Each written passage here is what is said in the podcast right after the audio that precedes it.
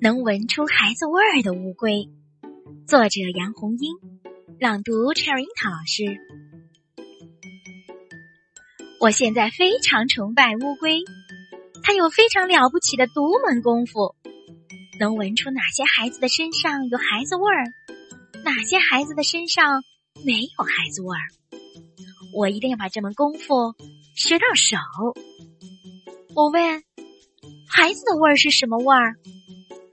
乌龟回答道：“孩子的味儿就是一个字儿——纯。”我问：“纯的味道怎么闻得出来？”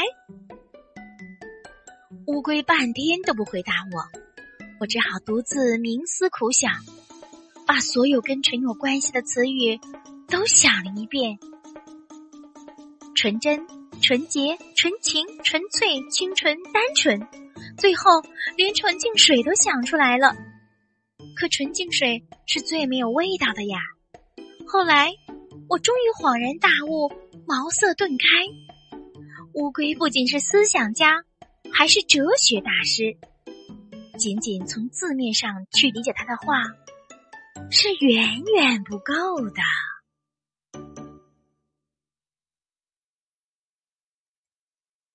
阳台上。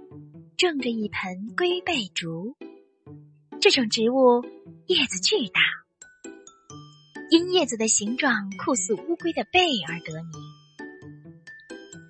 落在龟背竹上的雨声韵味十足，令我想起翠湖公园里那雨打芭蕉的声音。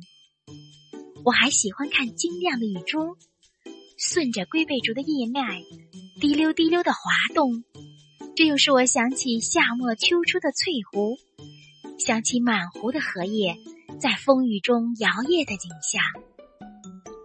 在这样的清晨，在绿意葱茏的龟背竹下，一边听着天籁般的雨声，一边和乌龟聊天，是一件十分享受的事情。大师，我心中一直有一个没解开的谜，你觉得我能帮你解开吗？是的，这个谜是关于你的。我说，你为什么会来到我的山洞？你是从哪里来的？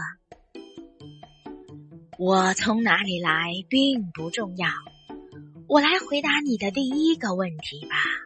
乌龟说：“本来我住在一个很远很远的地方，你都无法想象有多远。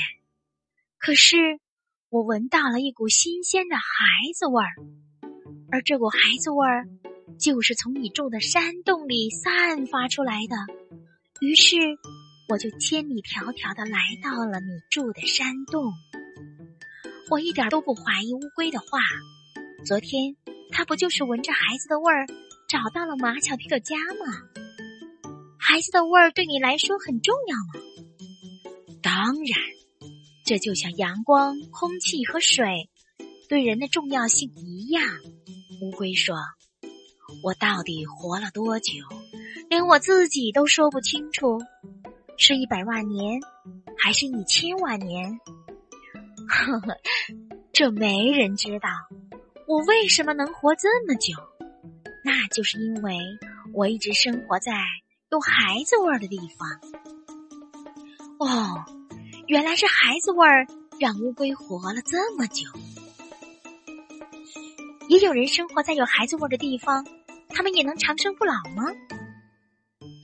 这些人的心可以永远不老。乌龟说：“比如马小跳的爸爸和妈妈，他们的心就永远不会老。”